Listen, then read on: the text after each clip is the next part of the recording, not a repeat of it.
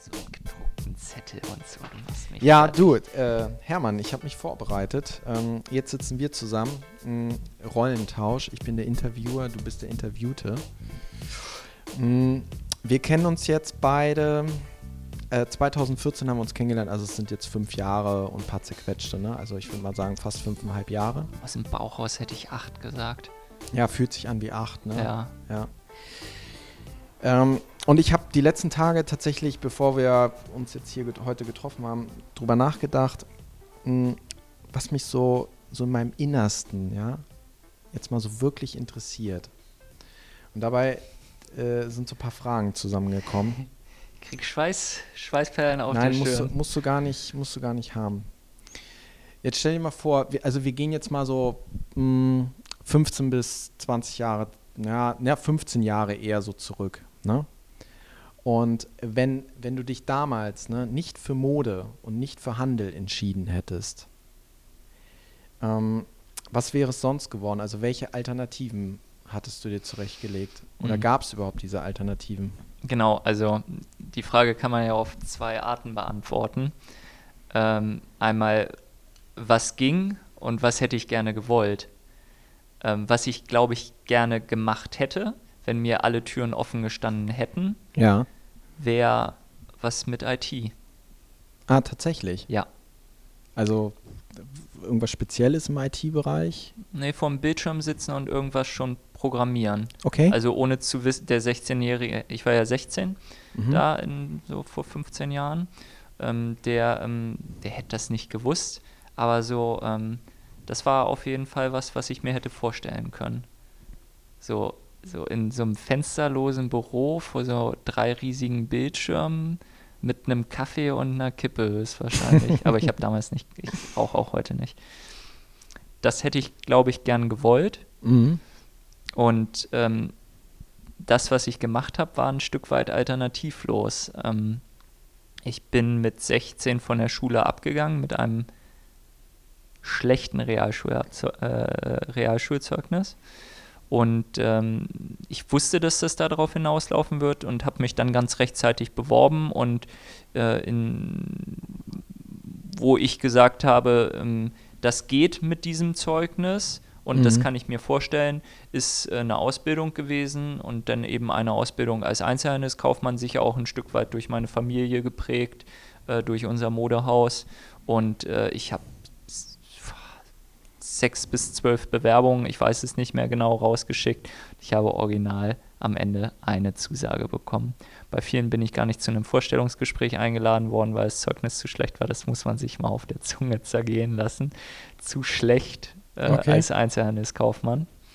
Glaube ich, dass ich deshalb nicht eingeladen wurde. Das schreibst du ja nie so genau in so eine Standardabsage. Und dann bin ich zu ein paar Vorstellungsges äh, bin ich zu ein paar Einstellungstests äh, eingeladen worden, habe es da auch nicht überall gepackt. Und ähm, dann wirklich nur noch ein, zwei Vorstellungsgespräche. Und äh, ich bin bis heute dankbar, dass die Frau Berthold aus Oldenburg äh, da irgendwas in mir gesehen hat, dass ich sie in dieser gefühlt anderthalb Stunden Vorstellungsgespräch, höchstwahrscheinlich waren es nur zehn Minuten, weil was, was erzählst du denn als 15-Jähriger? Äh, da hast du noch nicht so viel Lebenserfahrung gesammelt, äh, aber es kam mir vor wie anderthalb Stunden, Mhm. äh, dass sie gesagt hat, ja, das passt. Und äh, ich war, ich war einer der besten Auszubildenden. Ich war in irgendeiner Prüfung Jahrgangsbester ähm, dann äh, und äh, habe auch irgendwie mit so Prädikat oder was auch immer dann die Einzelhandelskaufmann Kaufmannsprüfung abgeschlossen, Mhm. weil ich da dann zum ersten Mal dann in meinem Leben gesehen habe, okay, das ist was, auf das du hinarbeiten möchtest, weil du damit dann später höchstwahrscheinlich was anfangen kannst. Mhm.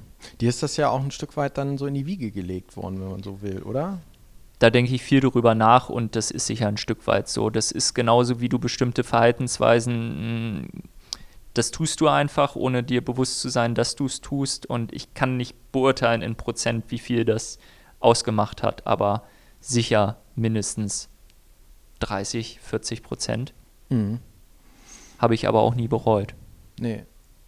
So, und dann bist du ja deinen Weg von der Ausbildung und dann hast du, glaube ich, nochmal äh, ein Studium oder äh, eine. äh, Bin nochmal zwei Jahre zur Schule, genau. Also nach der war- Aus Ja.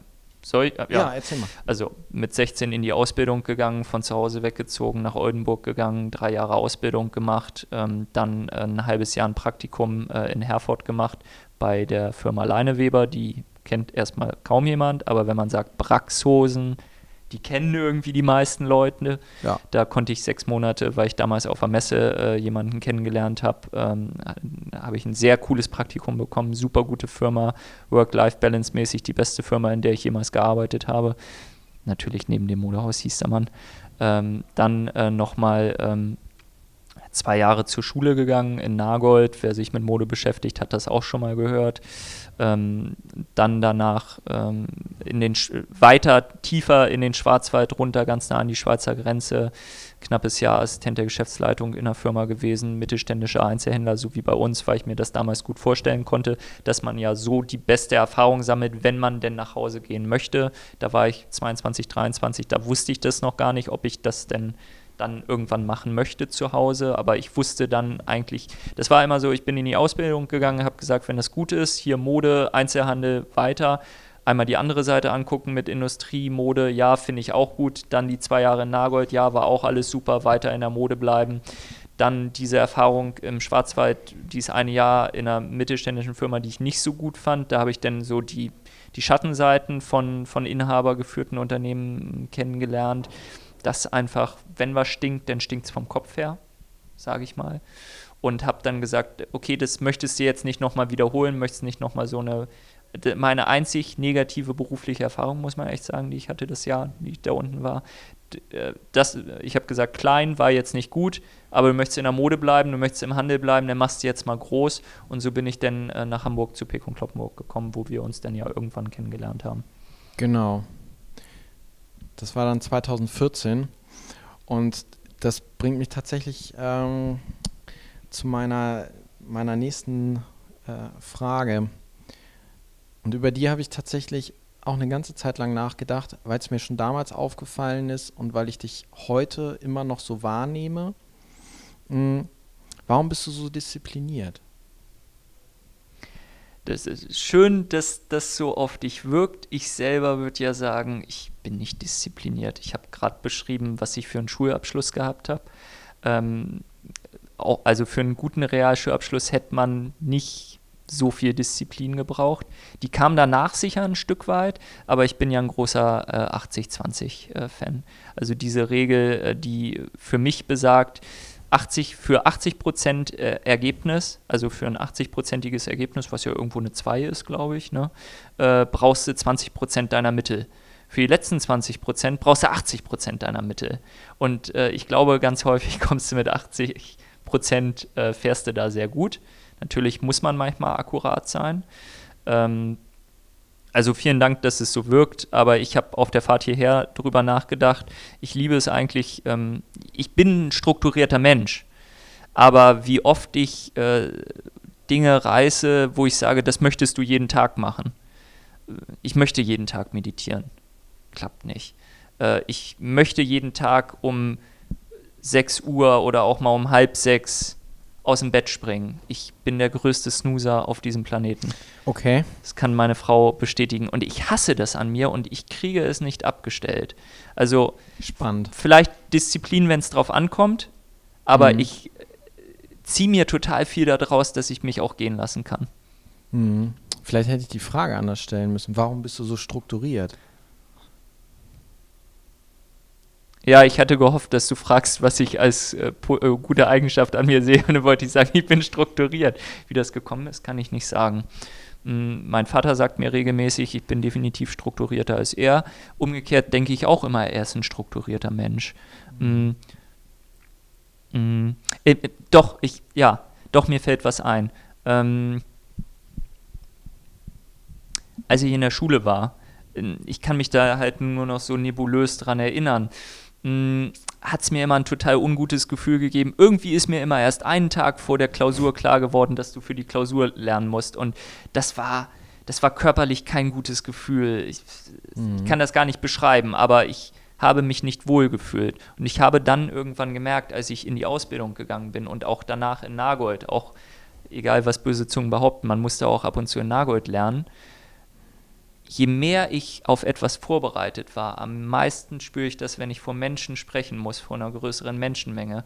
Wenn ich den Vortrag, wenn der sitzt, dann ist es egal, ob da 100 oder 200 oder 300 Menschen sitzen. Auf jeden Fall. Dann macht es mir Spaß. Ja. Und das habe ich auch irgendwann für Klausuren und für das, das ganze Arbeitsleben gemerkt. Wenn ich weiß, dass irgendwann das kommt, diese Aufgabe oder was auch immer, und ich kann ja ungefähr abschätzen, wie lange ich dafür brauche, mich vorzubereiten und das dann auch so mache, dann gibt mir das einfach ein gutes Gefühl. Und mhm. da kommt ein Stück weit die Struktur her. Ich fühle mich sonst nicht wohl, wenn ich nicht den Überblick darüber habe, was alles ansteht.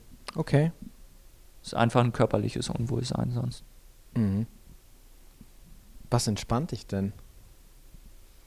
Also weil du jetzt auch gerade vom körperlichen Unwohlsein und so weiter und wenn man ja sehr strukturiert ist und so weiter, dann äh, oder vielleicht auch zum Teil diszipliniert, ja. ne? Dann Gute Frage. Manche Leute würden sagen, der ist niemals entspannt. Hm, Zeit mit meiner Frau, mhm. äh, inzwischen auch Zeit mit meinem Kind. Hm, da werde ich von Monat zu Monat entspannter, weil ich den Umgang besser mit meiner Tochter lerne. Hm, und dann die einfachen Dinge des Lebens. Gut essen gehen, mit guten Freunden treffen, ähnlich was du auch schon gesagt hast, was so dein perfekter Tag ist. Mhm. Ähm, ein schönes Glas Wein oder einen guten Gin Tonic trinken. Ähm, auch wenn es Sophia, also meine Frau, mir nicht glaubt, eine Urlaubsreise entspannt mich auch. Sie sagt, ich bin da immer so, so genervt vor und das, das, das wirkt so, als wenn mich das alles stressen würde. Es gibt ja auch Studien, dass Urlaub irg irgendwie erstmal stresst. Nee, das entspannt mich. Also die, die guten Dinge des Lebens. Eine kleine Reise, Essen, Freunde, Trinken. Mhm. Wann bist du nicht entspannt? Das können andere Leute jetzt, glaube ich, besser beantworten. Mm, ich versuche nicht mehr so schnell genervt zu sein. Mm, also das, das ist jetzt für mich nicht entspannt sein. Ich bin also ich bin jemand, der schnell ungeduldig wird, glaube ich. Mm, das mag ich nicht an mir. Und Ungeduld äh, ist für mich genervt sein und das ist dann auch unentspannt sein. Und ich versuche mir, ich versuche mich nicht mehr so oft fremd zu schämen. Es ist besser geworden, aber das, das führt ja auch zu so einer Verkrampftheit. Äh, guck mir gerade äh, Jerks an, hier mit Christian Ulm und dem Farid Schlag mich tot. Äh, eine grandiose Serie. Witzig, und, oder? Ja, du kennst sie. Ja, in Teilen. Ich habe, ähm, ich habe, ich muss zugeben, ich habe die noch nicht ganz geguckt also ich habe keinen Zugriff auf diese Serie. Ich habe Christian Ulm darüber sprechen das hören. Und Christian Ulm hat, so klang das in dem Gespräch, irgendwie so ein bisschen soziale Phobien und die versucht er in dieser Serie auszuleben. Und es geht ja ganz stark darum, das Fremdschämen. Ne? Da gibt es einfach peinliche ja. Situationen. Erwachsene Männer, die in Katzenklos reinkacken. Ja, und die Kacke wird dann von der Frau gefunden. So, ähm, das ist ja peinlich. Ähm, Und ich finde es viel lustiger, ähm, da hat Christian Ulm was Wahres gesagt, ähm, wenn du die Situation irgendwie umarmst und, und drüber lachst. Also, was ist denn, also in, in 80 Jahren sind wir beide nicht mehr da. Also, es ist, äh, ist doch im Bezug auf, wie lange die Welt sich noch drehen wird, ne? also wenn Greta das jetzt hier alles das Ruder rumdreht, ähm, dann ist das doch, was wir hier alles tun, ähm, also im besten Sinne pflanzen wir einen Baum, da hast du schon einen Haken dran gemacht, zusammen mit deinem Vater quasi, äh, ist das doch ein Schiss. Und äh, wenn man darüber nachdenkt, dann kann man, glaube ich, entspannter ans Leben rangehen. Ähm, aber so zurück, ähm, habe ich heute Morgen einen Podcast gehört, ähm, hier vom Zeitmagazin alles gesagt mit ähm, der ähm, der Leiterin vom Berliner Wissenschaftsinstitut mhm. nicht richtig wiedergegeben. Also super interessant, die Frau ist 62 oder 63, aber sie wird nicht gerne über das Alter definiert, aber eine sehr weise Frau, muss man sich anhören, mir fällt ihr Name nicht ein. Und die hatte quasi eine Nahtoderfahrung. Ihr wurde gesagt, sie wird sterben, aber sie musste am Ende nicht sterben. Sehr lohnenswert, sich diesen Podcast anzuhören, auch wenn er fünf Stunden geht. Ich habe bisher erst anderthalb gehört, heute Morgen im Auto. Und sie meinte, das hat sie wesentlich entspannter gemacht, äh, einfach dadurch, dass sie ja schon sie ist ja schon einmal wiedergeboren. Und da okay. sieht man manche Dinge lässiger. Also das ist mir Gott sei Dank nicht passiert, aber mhm. das finde ich erstrebenswert, so an die Dinge ranzugehen. Gelassener. Gelassener an die Dinge ranzugehen. Aber deine Frage war, äh, wann, wann bin ich unentspannt? Mhm. Und äh, ich bin leider zu schnell genervt. Äh, ich, ich bin zu schnell ungeduldig, dadurch bin ich genervt und dann bin ich unentspannt. Mhm. Okay. Ja, so jetzt haben wir so ein bisschen über deinen Werdegang beziehungsweise über Struktur und Disziplin, über Entspannung und Anspannung Du machst das sehr gut, du machst das äh, sehr strukturiert. äh, gesprochen. Ja, mein Vater sagt auch, dass ich sehr strukturiert bin. Deine Frü auch. Ja, früher habe ich mich nicht so wahrgenommen. Vielleicht, es war immer in mir und ja, kommt äh, ja mit dem Alter vielleicht irgendwie stärker raus. Ich Ne? glaube, ein Kind zwingt einen, strukturiert zu sein. Mhm. Ja, Kinder brauchen definitiv Struktur. Mhm.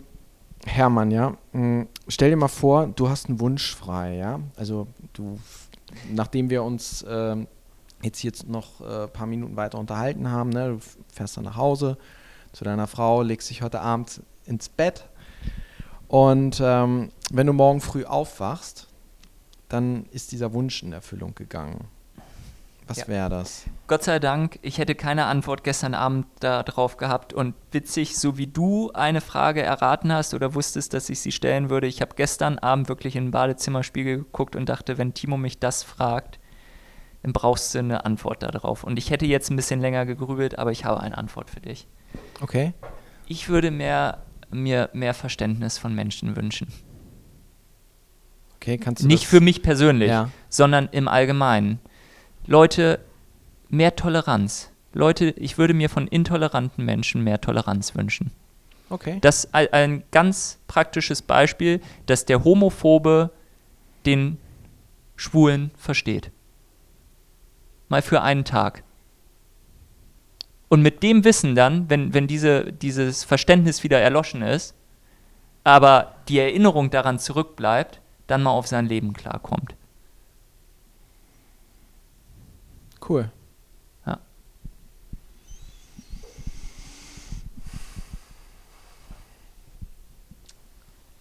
Es gilt genauso für Rechtsextreme, ja, die Ausländern gegenüber intolerant sind.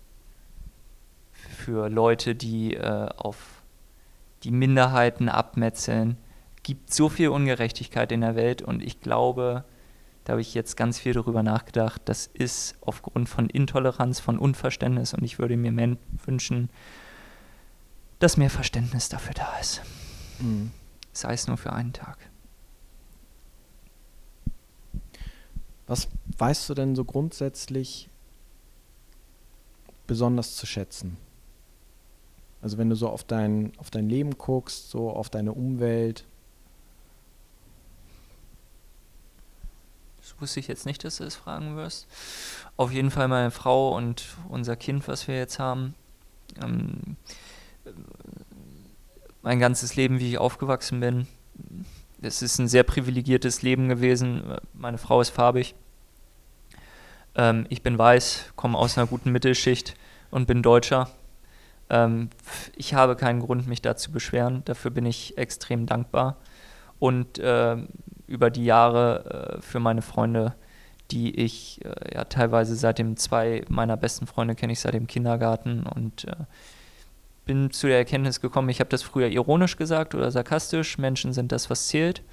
Habe ich abfällig gesagt und inzwischen auch durch unsere Freundschaft, Menschen sind das, was zählt. Mhm. Also ich bin dankbar für diese Ausgangsposition, in der ich reingeboren wurde und da gehören auch ganz stark äh, die Menschen dazu, die ich dann über das Leben kennenlernen durfte und die, mit denen ich noch immer Zeit verbringe. Mhm. Wenn dich ein Mensch das ganze Leben lang aushält, das ganze bisherige Leben, das, ist, äh, das sollte man immer wieder mal würdigen. Bist du dir selber ein guter Freund? Klar, ich, ich liebe mich selber. Sage ich jetzt mit einem Schmunzeln, aber Also ich frage dich das, weil du, weil du gerade das Thema auch äh, Freundschaft und die Menschen, die dich umgeben und so weiter, ne? Also das scheint dir ja sehr wichtig zu sein. Ähm, ja, weil ich weiß, dass ich ein anstrengender Freund sein kann. Ich bin kein bequemer Freund. ja, Ja, okay. also ein, ein guter Freund von mir will sich jetzt ein will sich jetzt einen Porsche kaufen, einen alten Porsche. okay. Und ähm, das fand ich früher irgendwie mit 16 auch geil, aber jetzt, ich habe ihn gefragt, warum? Also, du hast doch ein Auto, du hast einen Firmenwagen. Das, wieso? Das ist ein Traum von mir. Es ist schlecht.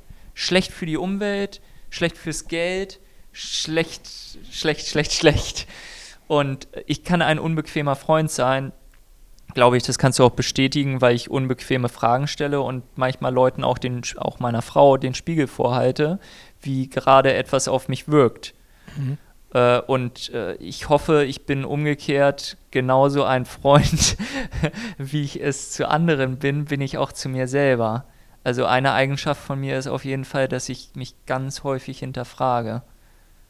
Vielleicht wirkt das manchmal nicht so auf Außenstehende, aber ähm, sowohl beruflich vielleicht sogar noch mehr als privat äh, stelle ich immer wieder das in Frage, was ich getan habe. Äh, also auch ein gewisses Reflexionsvermögen, dann auch eine gute Eigenschaft, die deutlich wird, wenn du so würde ich es jetzt im Bewerbungsgespräch formulieren. Ne? Ja, ich bin ein sehr reflektierter Mensch. so klingt schon wieder positiv. Aber ähm, also ich kann ein anstrengender Freund sein, weil ich viel hinterfrage, glaube ich, ähm, mhm. weil ich es verstehen möchte. Ich, also das ist ein inneres Bedürfnis von mir, andere Menschen zu verstehen. Ähm, also ich würde manchmal gerne in den Kopf, das habe ich, glaube ich, schon mal zu dir gesagt, das wäre auch ein Wunsch. Aber der, der andere ist besser und wichtiger. Aber manchmal, ich würde gerne in den Kopf von Menschen reintauchen können und verstehen, was sie antreibt, warum sie das tun, was sie tun. Das würde ich mhm. wirklich so oft gerne verstehen. Und ähm, mhm. ja. ja, dementsprechend, ich bin für mich selber ein genauso guter Freund, wie ich es für meine Freunde bin. So, und das müssen jetzt meine Freunde beantworten, ob das gut oder schlecht ist.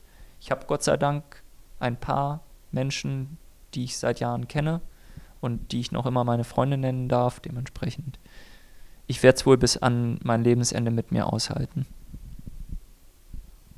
Und hm, ich habe so, ich glaube, glaube ich, noch so zwei oder drei Fragen, ne? Und du gibst mir echt hier so total gute Vorlagen.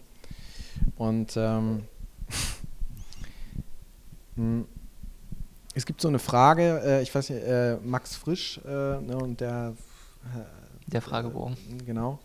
Und da gibt es eine Frage zum Thema Freundschaft, ne? Und die musste ich mir notieren, weil ich sie irgendwie spannend fand. Ähm, und, die, und zwar die lautet, was fürchtest du mehr? Das Urteil von einem Freund oder das Urteil von Feinden?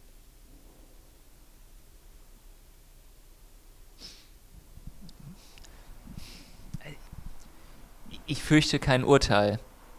Wenn ich eins mehr fürchten würde, mhm. dann das von Freunden. Ja, okay. Ja. ich spiele den Ball jetzt mal zurück, weil es mich wirklich interessiert. Darf ich? Ja, ja, auf jeden Wie Fall. Wie du das denn?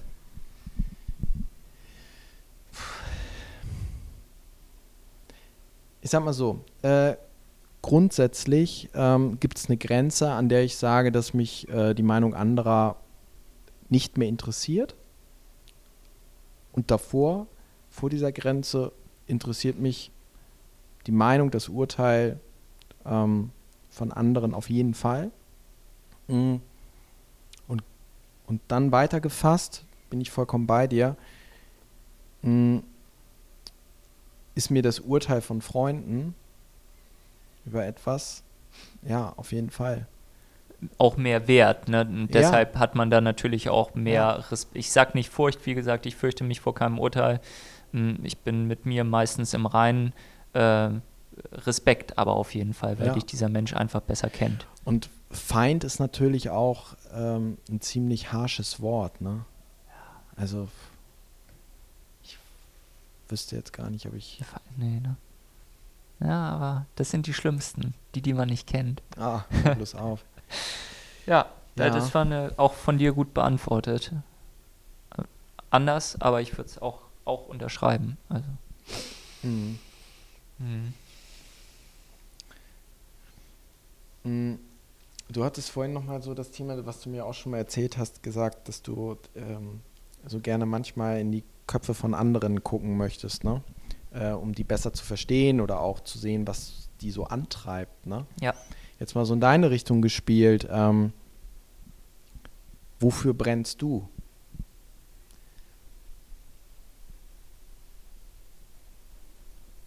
Ja, also ich brenne für meine Familie und für mein Unternehmen, aber wenn du mich, also früher hätte ich gesagt, ich möchte was hinterlassen, so dass sich die Leute an mich erinnern. Und ich kann mich daran erinnern, dass wir da schon mal ganz grob drüber gesprochen haben, ähm, als, ähm, als wir draußen gesessen haben, du mit Mhm. deinem Baum und du meintest, man müsste noch eine Tafel aufstellen. Und ich meinte, das mit dem Baum fand ich super, aber lass die Tafel doch weg. Ja. Lass den Baum einfach ein Baum sein. Du weißt es ja. Hört euch die Folge einfach an, wenn, ich, wenn ihr nicht wisst, wovon ich spreche. Ist eine tolle Folge. Ähm, früher hätte ich gesagt, ich möchte was hinterlassen, was bleibt. Heute sage ich, ich möchte meinen Kindern noch das Geld für meine Beerdigung hinterlassen und gute Erinnerungen an mich. Und äh, sonst möchte ich in so einer Box eingeäschert, die man wegschmeißen kann. Ja, also ähm, ich möchte jetzt äh, ein, ein gutes Leben führen, äh, möchte ein guter Ehemann, ein guter Vater, ein guter Freund sein. Dafür brenne ich. Ein guter Chef. Ich finde Chef irgendwie immer ein bisschen blödes Wort, aber meine Kollegen nennen mich halt so. Ja, ich möchte in den Rollen möchte ich gut sein, dass man gerne mit mir zusammen ist, ob es privat oder bei der Arbeit ist. Ähm, möchte mich verbessern, ähm, ein Leben lang hungrig bleiben und äh, dann, äh, wie man stirbt, ist halt nun mal nicht, das ist nicht selbstbestimmt. Das, das ist das Schwierige daran. Äh, und wenn das Kapitel, das, also dementsprechend, das kann ich nicht beeinflussen. Und äh, wenn das dann vorbei ist, dann äh, möchte ich äh, meinen Kindern, die alle Möglichkeiten gegeben haben, dass sie das werden können, was sie wollen, und äh, ihnen dann noch äh, so viel Geld übrig lassen, dass sie mich entsorgen können. Und dann bin ich weg. Und dann muss ich auch gar nichts hinterlassen haben. Im Idealfall passt das in so einen Karton, den man mit mir einäschern kann. Das hat sich extrem geändert, mein Denken da. Ich weiß nicht, wo es her früher herkam, dass ich was hinterlassen möchte. Vielleicht ändert sich ja auch nochmal in 15 Jahren. Stand heute möchte ich dann Also du tust, also wenn ich das richtig verstehe, dann tust du heute alles dafür, dass du eine gute Zeit hast. eine gute Zeit, aber nicht so im Sinne von, ich fahre den Zwölfzylinder und äh, sauf bis, also eine ja, gute Zeit, die auch mit anderen Menschen vereinbar ist, mit meiner um äh, im Sinne von das gute Wesentliche. Kann man das so sagen? ja. Ja, ich, ich habe jetzt kein besseres Wort dafür. Ich möchte bloß nicht, dass das so klingt wie, äh, der lebt jetzt hier eine einzige Gaudi, die Zeit, die er da ist. Mhm. Dann ist mir denn doch das Urteil von anderen Menschen, also von Freunden denn, und der Familie wichtig. Ähm, eine gute Zeit, die mit meinem, mit meinem Umfeld vereinbar ist. Dafür brennst du. Ja, Das ist doch, Hermann, ey, vielen Dank. Das ist doch echt ein super Schlusswort, würde ich sagen, oder? das waren extrem, du hast, äh, das waren gute Fragen, Timo. Äh, hast du gut gestellt, hast das äh, gut dramaturgisch aufgebaut. Ach Äh, Mensch, danke. Das, äh, das war gut. Das war gut. Ja, ich danke dir auf jeden Fall. Mm, Wir sind jetzt, glaube ich, zeitlich gesehen dann auch am Ende, ne? Würde ich jetzt mal so grob sagen, oder? Ja, Eine Punktlandung, was wir uns vorgenommen hatten. ich habe ja nicht von Anfang an, aber hier stehen 58 Minuten drauf, Ja, ist doch, ist doch super. geteilt durch zwei. Dann würde ich sagen, ähm, jetzt, heute ist äh, der Monat Juli, ne? äh, im August äh, ist so manches vielleicht schon wieder anders. Mm, wir können auf jeden Fall gespannt sein. Ich freue mich auf jeden Fall auf unser nächstes Wiedersehen und würde sagen, bis zum nächsten Mal. Timo, äh, ich schließe mich da an. Ich glaube, dass das Jahr wird wie eine Rakete noch an uns vorbeiziehen, aber mit ganz, ganz tollen Meilensteinen, die uns dann noch erreichen werden. Und äh, bis dahin würde ich auch sagen, es hat ganz viel Spaß gemacht mit dir heute. Ähm, War, Wenn- ja, war, war, war tiefgründig, Es oder? war tiefgründig und ich möchte auch all unsere Zuhörer anregen, wenn ihr Fragen habt, die ihr uns mal, die wir so beantworten sollen, wie wir das jetzt gemacht haben, auf ein Wiedersehen at gmail.com. Schreibt uns sehr gerne, wir würden uns drüber freuen. Oder auf Instagram äh, einfach mal gucken, was da abgeht. Äh, auf ein Wiedersehen. Das sind tolle Bilder, die da gepostet werden. Da werde ich einfach voll zen. Ja? Ja, Ja, ich mache das immer so punktuell. ja, und so passend. Jetzt kommen wir wieder nicht raus. Ne? Timo, doch. Ja? Einfach auf ein Wiedersehen. Wir Ja. freuen uns, Ne? euch auch wiederzusehen. Genau. Also bis zum nächsten Mal. Bis In zum nächsten Sinne. Mal. Ciao. Ciao, ciao. Mach's gut.